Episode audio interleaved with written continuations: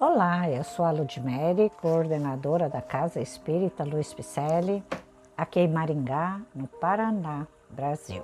Estou fazendo a leitura do livro Renovando Atitudes, que constam mensagens ditadas pelo Espírito Hamed ao médium Francisco do Espírito Santo Neto. Esta obra recolhe trechos de algumas mensagens de O Evangelho segundo o Espiritismo e tece comentários na esperança de que se possa renovar atitudes sob a inspiração de Jesus Cristo. Hoje o episódio intitula-se Contigo Mesmo. A reflexão de Hamed hoje é sobre o capítulo 17, item 7 de O Evangelho segundo o Espiritismo.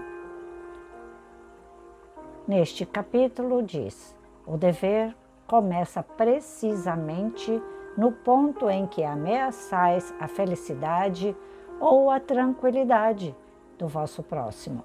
Termina no limite que não gostaríeis de ver ultrapassado em relação a vós mesmos. Como decifrar o dever? De que maneira observar o dever íntimo impresso na consciência diante de tantos deveres sociais, profissionais e afetivos que muitas vezes nos impõem caminhos divergentes?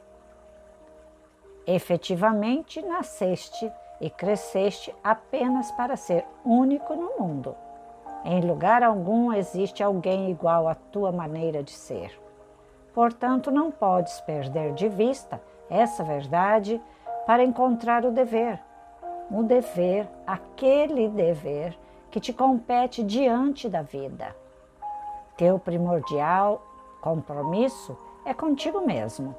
E tua tarefa mais importante na terra, para a qual és o único preparado, é de se desenvolver a sua individualidade no transcorrer de tua longa jornada evolutiva. A preocupação com os deveres alheios provoca teu distanciamento das próprias responsabilidades, pois não concretizas teus ideais nem deixas que os outros cumpram com suas funções. Não nos referimos aqui à ajuda real que é sempre importante, mas a intromissão nas competências do próximo, impedindo-o de adquirir autonomia e vida própria.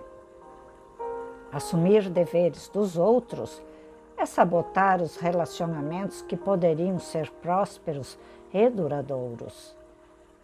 Por não compreenderes bem teu interior, é que te comparas aos outros esquecendo-te de que nenhum de nós está predestinado a receber ao mesmo tempo os mesmos ensinamentos e a fazer as mesmas coisas, pois existem inúmeras formas de viver e de evoluir. Lembra-te de que deves importar-te somente com a tua maneira de ser. Não podemos nos esquecer de que aquele que se compara com os outros, acaba se sentindo elevado ou rebaixado. Nunca se dá o devido valor e nunca se conhece verdadeiramente. Teus empenhos íntimos deverão ser voltados apenas para a tua pessoa e nunca deverás tentar acomodar pontos de vista diversos, porque além de te perderes, não ajustarás os limites onde começa a ameaça à tua felicidade ou à felicidade do teu próximo. Muitos acreditam que seus deveres são corrigir e reprimir as atitudes alheias. Vivem em constantes flutuações existenciais por não saberem esperar o fluxo da vida agir naturalmente.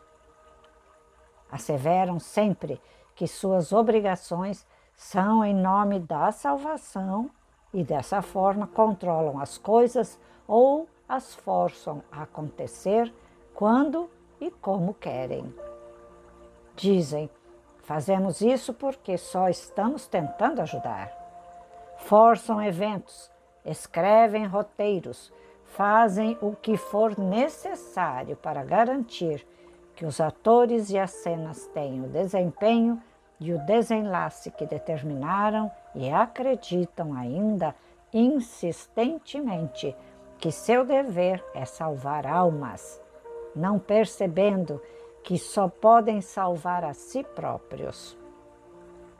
Nosso dever é redescobrir o que é verdadeiro para nós e não esconder nossos sentimentos de qualquer pessoa ou de nós mesmos, mas sim ter liberdade e segurança em nossas relações pessoais para decidirmos seguir na direção que escolhemos. Não devemos ser o que nossos pais ou a sociedade querem nos impor ou definir como melhor. Precisamos compreender que nossos objetivos e finalidades de vida têm valor unicamente para nós, os dos outros, particularmente para eles. Obrigação pode ser conceituada como sendo o que deveríamos fazer para agradar as pessoas ou para nos enquadrar no que elas esperam de nós. Já o dever é um processo de auscultar a nós mesmos, descortinando nossa estrada interior para logo após materializá-la num processo lento e constante. Ao decifrarmos nosso real dever, uma sensação de autorrealização toma conta de nossa atmosfera espiritual e passamos a apreciar os verdadeiros e fundamentais valores da vida, associados a um prazer inexplicável. Lembremos-nos da afirmação do Espírito Lázaro em O Evangelho segundo o Espiritismo. O dever é a obrigação moral diante de si mesmo, diante de si mesmo em primeiro lugar e dos outros em seguida. Grande remédio, não é?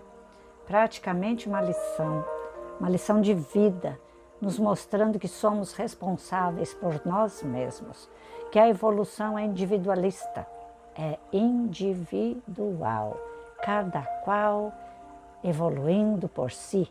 Ninguém muda ninguém. Cada qual tem o seu despertamento no momento exato de sua vida, não é? É, as armadilhas do ego, as presunções da ilusão, as dependências e as inseguranças, as falsas vocações ou as reais tendências podem ser identificadas com clareza se nós examinarmos com atenção dentro dos limites, fazendo a autoobservação da vida, né? quando olhamos para dentro de nós. Santo Agostinho já disse: Fazei o que eu fazia todas as noites fazendo o exame de consciência, para no dia seguinte buscarmos recuperar tudo aquilo que efetuamos egolatramente, erroneamente, egoisticamente. Então vamos lá, vamos tentar melhorar esse nosso caminhar, esse nosso espírito, esse eu espírito cheio de ego, não é? Contamos com você. Por isso, este livro está nos auxiliando para que estamos juntos aqui, caminhando juntos aqui, de mãos dadas, e este livro tem muito a nos ensinar. Conto com você amanhã ou na próxima leitura, nos podcasts que estamos fazendo. Né? Tem vários livros aqui. Busque aquele que você gosta de estudar, ouvindo-nos e repassando a todos aqueles que você acha que gostaria de ouvir essa mensagem. Vamos lá, acesse nosso site www.celpifempicele.com.br e aguardo você na próxima leitura para juntos, de mãos dadas, voltar ao Pai Maior. Grande abraço.